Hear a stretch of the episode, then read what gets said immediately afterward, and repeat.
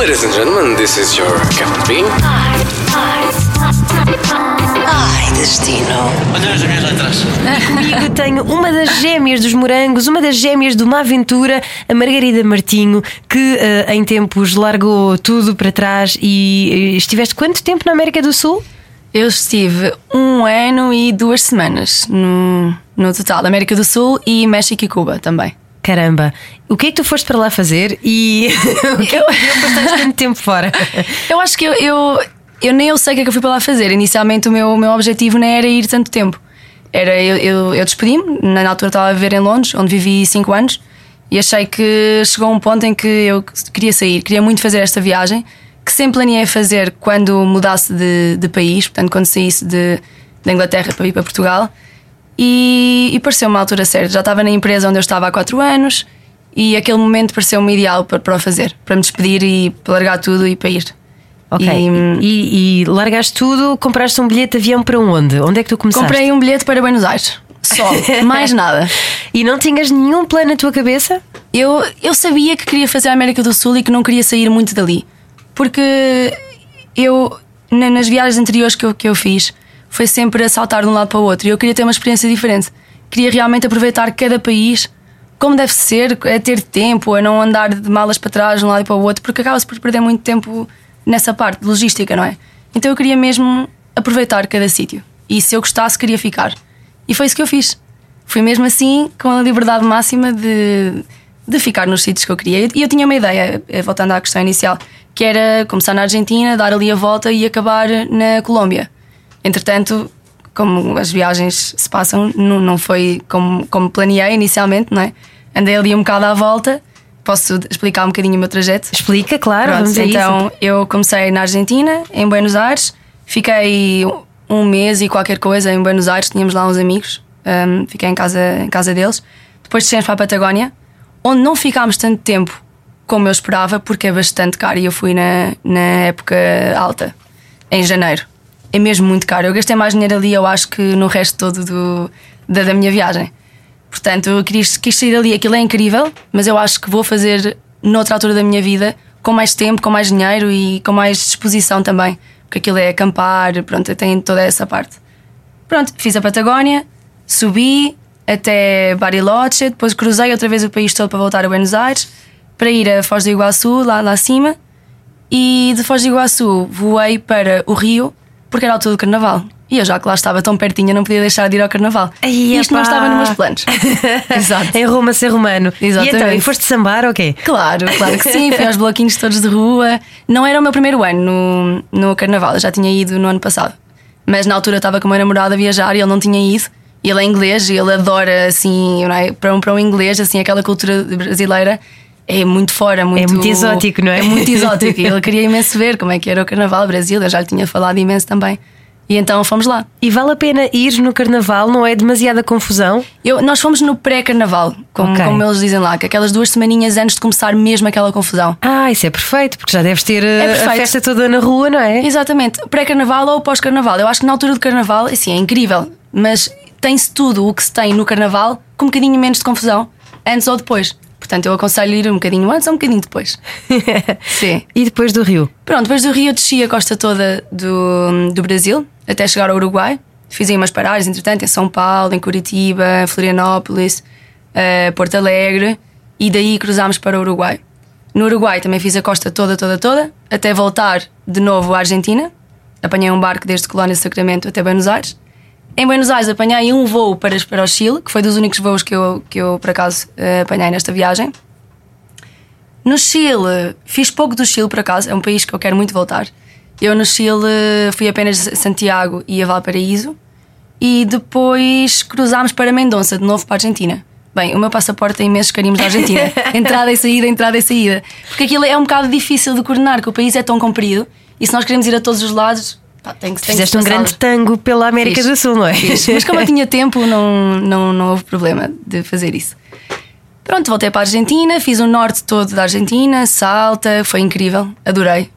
Eh, aquela parte toda do Mauaca, das montanhas coloridas, com aquelas formas de triângulos, bem, aquilo é um sonho, é um sonho.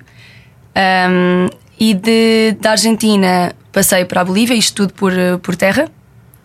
Bolívia passei para o Peru, onde também tive três meses. No Peru depois passei para o Equador, onde tive duas semanas só.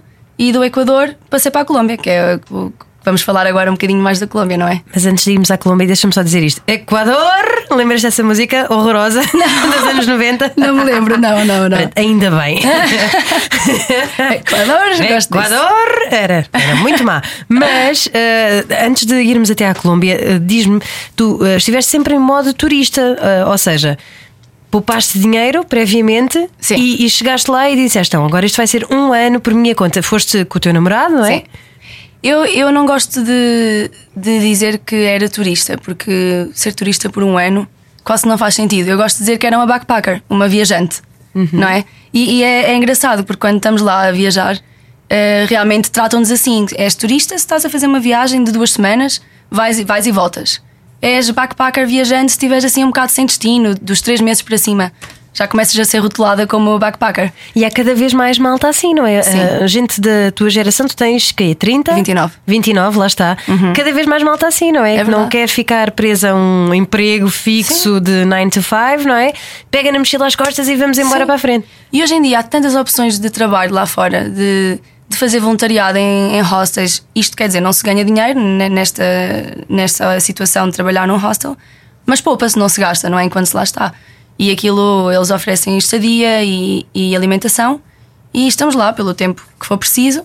Pronto, não, não temos gastos nenhum, estamos a ajudar, estamos integrados na comunidade.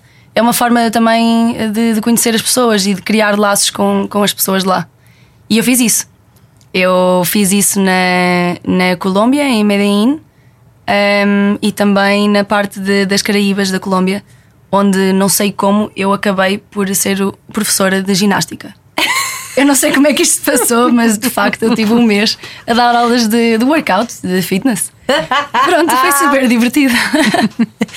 Muito bom. E pagavam-te e. E sim, portanto, aqui eh, não pagava estadia e ali- alimentação, mas para além disso, neste mês que eu tive na, nas Caraíbas, em Buritaca, perto de Palomino, ehm, estive também a fazer trabalho de freelancer na, na minha área de digital marketing.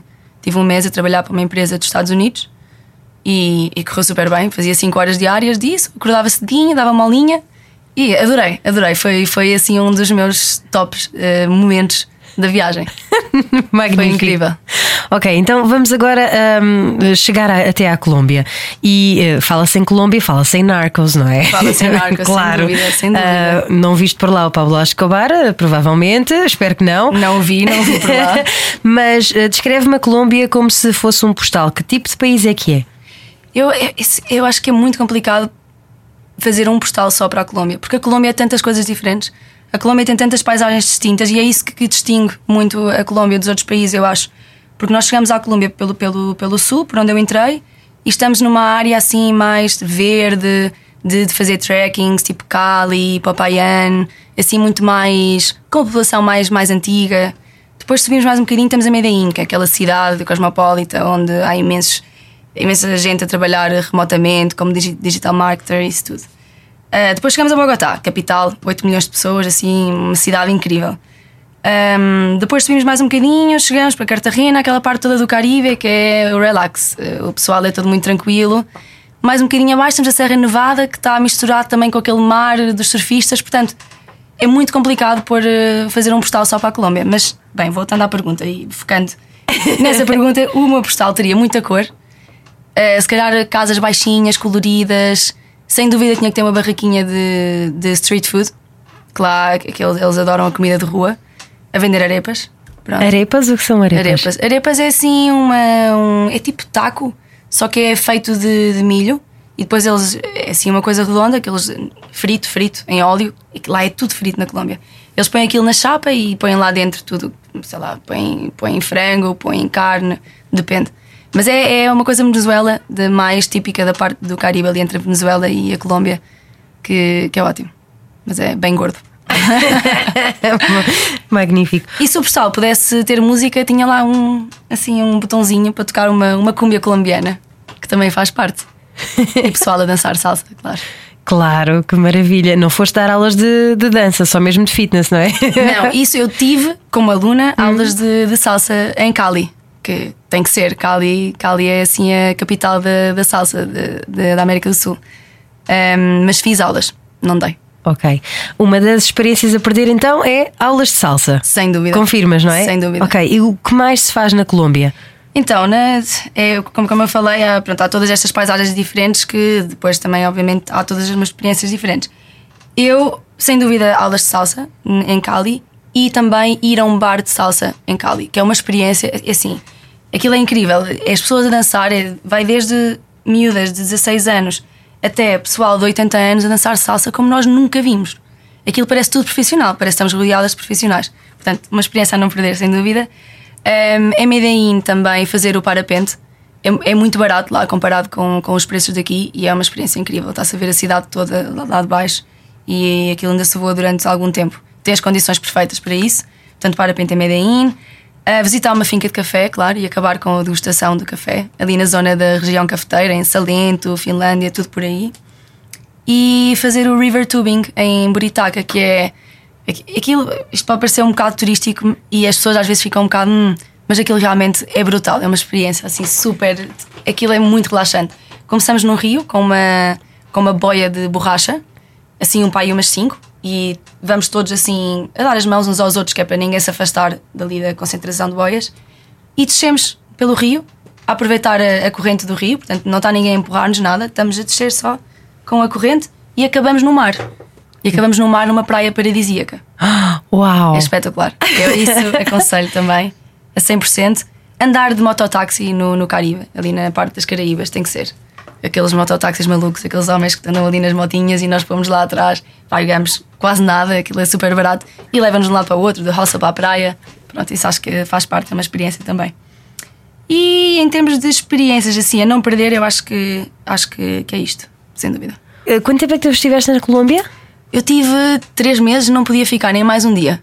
Porque o visto eu só dava para três meses. Bem, então gostaste sim. mesmo da Colômbia, mesmo. não é? Gostei mesmo da Colômbia, sim, sim. E também como, como a viagem até à Colômbia tinha sido um bocado de andar sempre de um lado para o outro. Eh, sem falar do Peru, porque no Peru também tive um mês só num sítio, ao pé da praia. Mas já estava a precisar de, de parar mesmo num sítio e de não andar de um lado para o outro, que é isso que eu sentia imenso falta, era ter uma rotina. Então chegar à Colômbia pareceu-me o sítio perfeito para fazer isso. Para estar uh, tranquila num sítio só, aproveitar, ter uma rotina, acordar cedo. E pronto, a Colômbia foi, foi, foi o destino escolhido para, para fazer isso. Já falámos de algumas imagens uh, bonitas, não é? De, já me descreveste aqui alguma paisagem da Colômbia. Uhum. Há assim alguma imagem de marca uh, da, do país? Ah, Além da droga. Bem, claro, não é? Que obviamente são os maiores produtores de, de cocaína e, e isso é. Nota-se quando se vai, principalmente a Medellín, passa-se ali por bairros em que é tudo à base de, de, de comprar e vender e. Bem. É, é, pronto, essa parte é óbvia. Depois a salsa, uma imagem de marca, Pablo Escobar, não pelos melhores motivos. Nós achamos aqui um bocado por causa dos narcos que, que Pablo Escobar é um herói, mas realmente fala-se lá e, e, às vezes nem se pode falar o nome dele porque as pessoas de lá vão achar que nós estamos a falar dele de uma maneira heroica. Uhum. E, não, há ali muita gente não gosta dele, porque ele, acabou, ele ajudou muita gente, mas ele matou muita gente também. Claro, é uma espécie é? de Al Capone, não é? Tornou-se famoso. Exato, e eu acho que eh, com os narcos dá muito aquela ideia vitoriosa dele. E realmente chega-se lá e ele. É só ficção, é só é, ficção. É mesmo. Chegamos lá e aquilo não é bem assim. E é, mistura de raças também na, na, na Colômbia. Temos aquela parte toda da Caribe que é de influências africanas, não é? Depois temos a, os descendentes espanhóis, temos as pessoas mais indígenas. Até muito giro ver esta mistura de, de, raças, que também acho que é uma imagem de marca. Bem, e tu, Colômbia. loira, de olhos azuis, Ai, na Colômbia. Destoava ali completamente. é que não havia maneira de, de, fugir de ser rotulada de turista ou de backpacker. Sim. Mas dava uns toques no espanhol, então aquilo ajudava. E insegurança, como é que é? Sentiste-te insegura alguma vez? É assim, eu, eu no geral acho que não, porque eu também não me, não me dava muitas situações de, de insegurança. Agora, eh, passou-se algo nas Caraíbas, onde eu fiquei, aquele lugar onde eu fiquei durante um mês, na praia, um, ehm, numa sexta-feira à noite, onde eu tinha ido sair, um, ehm, entraram seis homens armados no hostel onde nós estávamos. Entraram pela praia, porque aquilo do acesso é fácil. E entraram, o único quarto onde entraram era o quarto onde, onde eu estava, onde estavam as minhas coisas. Felizmente eu não estava lá, mas todo o resto, as outras sete pessoas estavam lá a dormir. Um, e eles entraram com, com armas, acordaram a rapariga que estava a dormir em cima de mim, uma rapariga inglesa, acordaram-na com uma arma uh, na cabeça, disseram uh, saiam daqui, deem-me tudo. Ficaram 20 minutos ali a vasculhar as, tudo, as malas todas. E pronto, levaram o meu computador, levaram o computador do meu namorado, levaram máquinas fotográficas, tudo e mais alguma coisa. Foi, foi, foi forte. E quando nós voltámos da noite, deparámos com aquilo tudo, com as malas todas abertas, uh, já sem computadores, não é? Foi assim um, uma facada mesmo. Na altura estava a trabalhar, precisava do computador, tive que comprar outro, mandar vir de Bogotá. Um, e pronto, esta situação levou-me depois a sentir-me desconfortável porque eu continuei naquele lugar. E isto, isto é o quê? É máfia colombiana, que isto existe, não é só nos filmes, de facto existe. E então, um, o, o que é que os hóspedes todos fazem ali? Eles pagam à máfia colombiana para assegurar que, que estão seguros. Pronto, é uma, é uma coisa que não se, infelizmente não se pode fugir, senão estamos, vivemos numa insegurança. Okay, em vez de uma securitas, Exato, exatamente. pagas é, à máfia, não é? E pronto, e o dono do hostel onde nós estávamos não queria cooperar com esse tipo de coisas, o que eu também percebo, e ele, ele não, não pagava essa, essa FII que deveria pagar. Pronto, deveria ou não, não sei, é uma questão em debate. Mas pronto, ele não o fazia. E então eles andavam ali a tentar uh, raptá-lo. Eles iam lá para perguntar pelo nome dele. E houve uma vez, uh, dois dias a seguir, isso ter passado. Toc, toc, toc. Sim, olha, o senhor Abílio está. Era só para raptá-lo, faz favor. Meu Deus do céu. Eles entram ali como se fossem hóspedes a perguntar e pronto, aproveitam-se de alturas em que não esteja tanta gente, não é? Entraram à noite.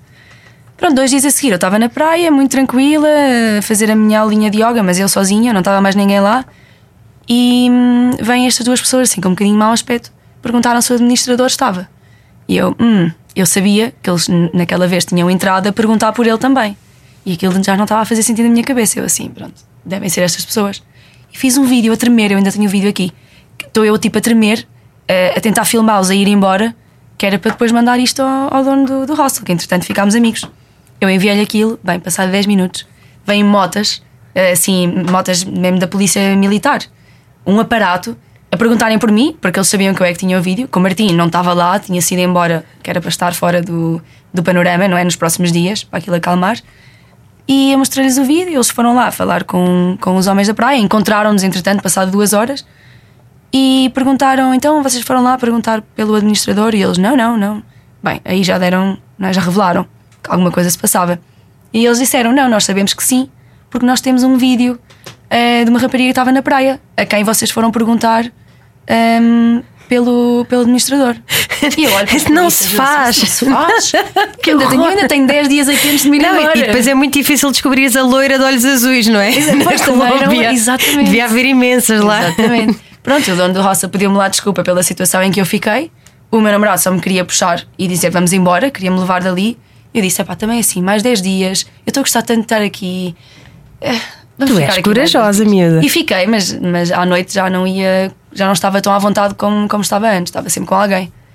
Mas de facto isto se passou, é assim. Mas isto também pode se passar em todo lado, não é? Vá, mais ou menos. Não, mas Máfia não é em todo lado, não, é? Esta situação Na específica. Rússia, em Nápoles, Sim. ok, mas. Sim, é verdade, é verdade. Mas pronto, há, há, que ter, há que ter, há que estar atento para estas situações. Mas também não, não podemos muito evitar que isto aconteça, não é? E como é que é o dia a dia? Já estiveste lá três meses, portanto, Sim. é como se já tivesses, não é? Viver Sim. lá mesmo, não é?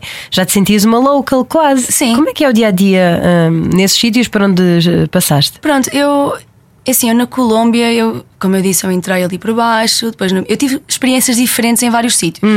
Mas eu acho que em três meses tive um mês em Medellín, tive um mês na zona do, do Caribe, portanto ali em Buritaca, Cartagena, eh, perto do Tarona Park também. E a minha vida era muito diferente de um lado e do outro.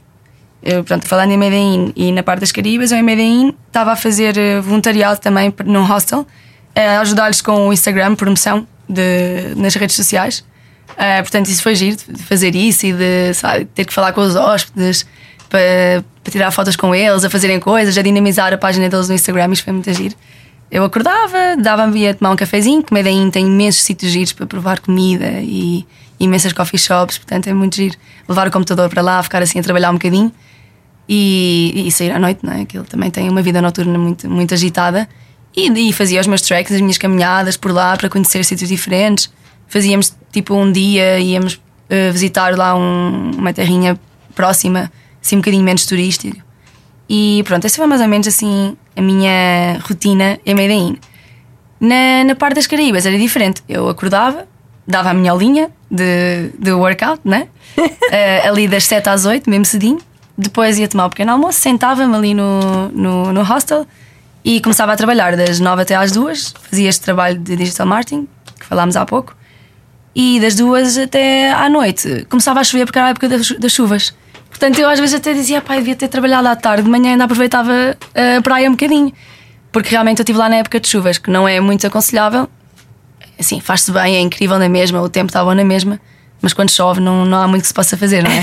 mas quando os dias estavam bons, ia aproveitar a praia, que o hostel era mesmo na praia. Quando é que é a época das chuvas? Portanto, a melhor época para ir é de dezembro a abril. Ok. Eu estive lá de agosto a novembro e, e, e chove. Ok. Chove Não bastante. ir nessa altura. Não é aconselhável, não é aconselhável. Eu, eu adorei, porque Claro. eu- não é, faz parte, uma chuvinha assim, sentir que estamos naquele tempo mesmo tropical.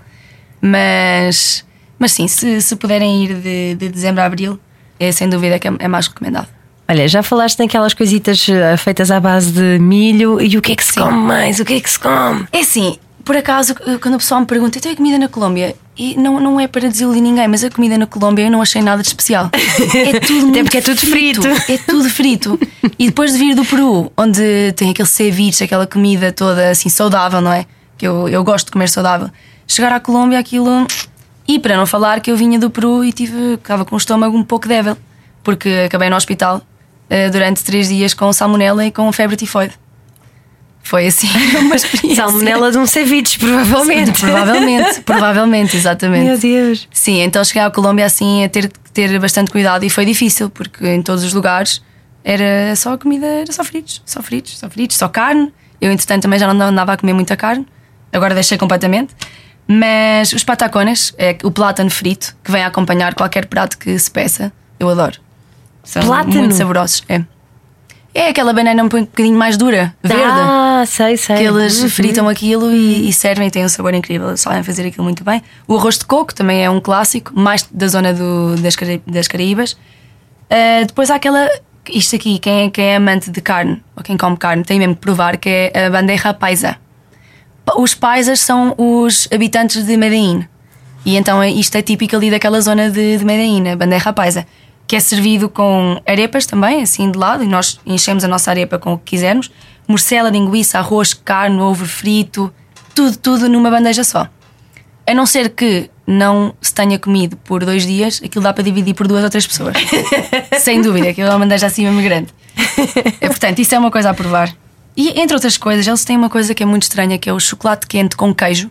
Eles servem um chocolate quente, uma chávena, com o queijo ao lado e eh, o objetivo é molhar o, o queijo no, no chocolate e comer aquilo assim. Quer dizer, aquilo. Mas aquilo até é bom. Até, até, até se come. Ela está, a dizer, ela está a dizer aquilo até é bom com uma cara de pronto, Não, porque dizer... eu estava tão, tão reticente a provar aquilo. Eu assim, não. Chocolate com queijo não, não me parece nada bem. Mas de facto, ali em Bogotá as pessoas eh, comem muito isso. Que giro. Sim. Olha, e algum restaurante que tu te lembres e que possas recomendar ou era mais à base de street food? Era muito à base de street food. Havia um, uma barraquinha em Cartagena que eu ia lá sempre buscar a minha arepa, que era, era incrível. Era uma barraquinha que ficava ao pé ali da, da Praça Trinidade. Não sei dizer o nome, Eh, mas assim, restaurante, restaurante, realmente não. Em, em Medellín eu ia a vários, mas era de comida internacional, porque Medellín está muito, muito internacionalizado. Tem imensos, comida, eh, imensos restaurantes de comida asiática e eu adoro comida asiática. Portanto, eu aí fui a alguns que realmente gostei. Mas de comida típica, eu aconselho a ficarem-se pelas street food, porque a comida é muito boa. E ter cuidado com o elemento de, de higiene para não acabarem como eu no hospital com uma salmonela, de preferência. Meu Deus. Pronto, tinhas de ter uma história para contar, não é? Claro, claro. Não, não, é, não, não se faz uma viagem sem ter uma, uma diarreia do viajante. Exatamente. Mas sim, sim, sim. Hope you enjoy our flight. Ai, destino. uma música que te venha à cabeça quando entras na Colômbia. Eu, para mim, a, a Colômbia foi muito à base de ouvir reggaeton, cúmbia e champeta. Champeta é um estilo eh, africano de música que eles ouvem muito, outra vez, na região de- das, das Caraíbas.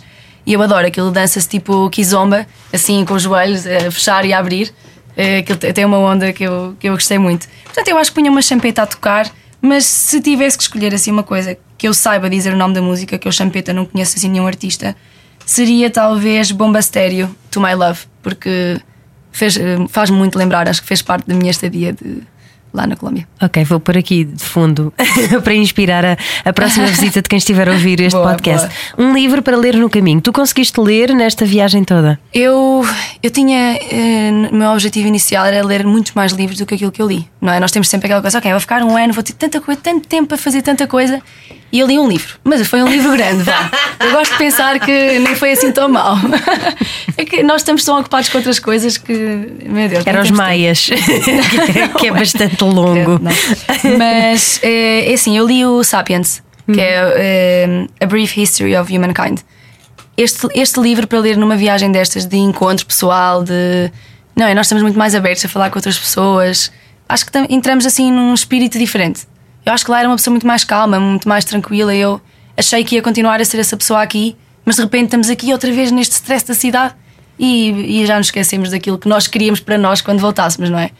Então este livro, este livro foi ótimo por causa disso. É- Ele estuda a evolução humana, desde os tempos passados até aos dias de hoje, e, e passa toda pela evolução cognitiva, pela evolução industrial.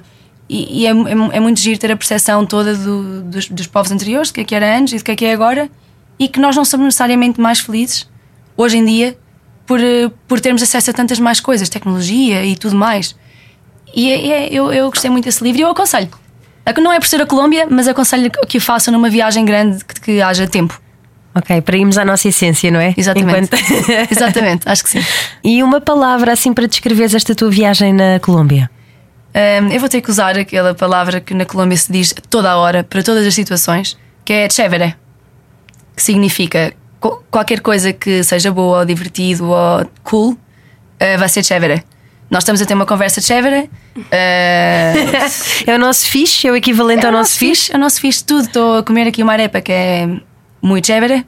Tudo é chévere, portanto eu adorei o chévere. Para quem não sabe falar espanhol, chega à Colômbia, chévere, chévere. Chévere. E pronto. E a minha viagem foi, foi chévere. Boa, Margarida, muito obrigada. E Obrigada, Chévere também é o eu. quê? É esta surpresa agora, porque Exatamente. nós não temos aqui apenas uma das gêmeas, não, senhores ouvintes. Nós temos aqui as duas gêmeas. Elas vieram juntas, estavam a, a vir de Aveiro, onde foram visitar os papás, não é? Exatamente. Olá, papás das gêmeas lindas.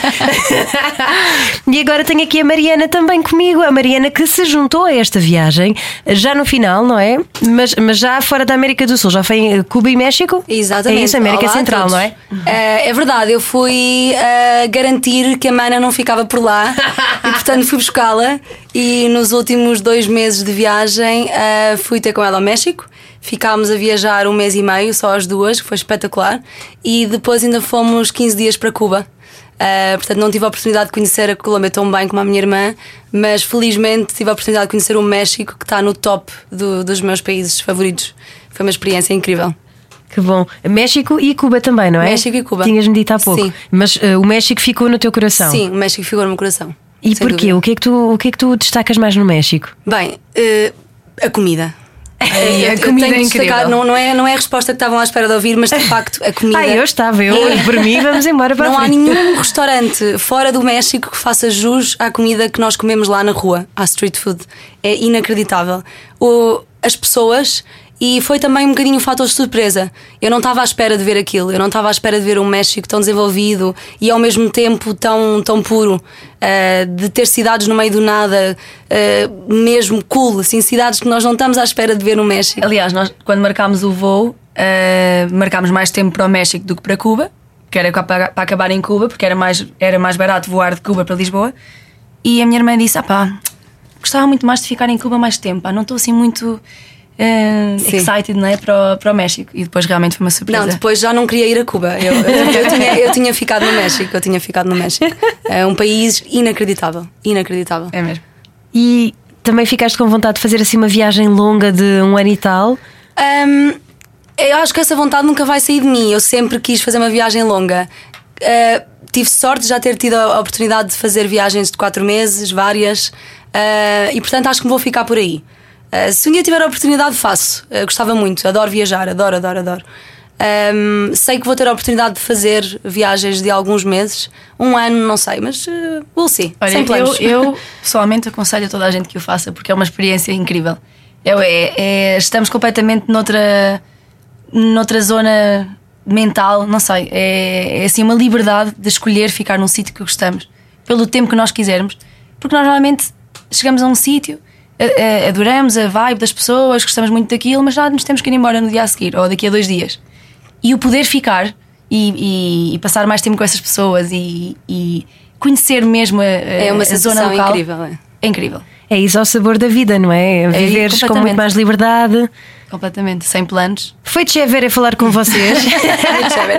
Muito obrigada por terem passado pela Rádio Comercial Obrigada a e nós pelo pelo Ai Destino, Ai convite. Destino e ahm, continuem a viajar com boas viagens, sempre a ir à essência de nós. É isso, é isso, exatamente. Muito obrigada. Podcast Ai Destino, Ai Destino. It's so easy. It's so easy Todas as semanas, a Rádio Comercial dá-lhe o roteiro perfeito para a sua viagem. Descarrega o podcast e apanhe boleia com a comercial. Just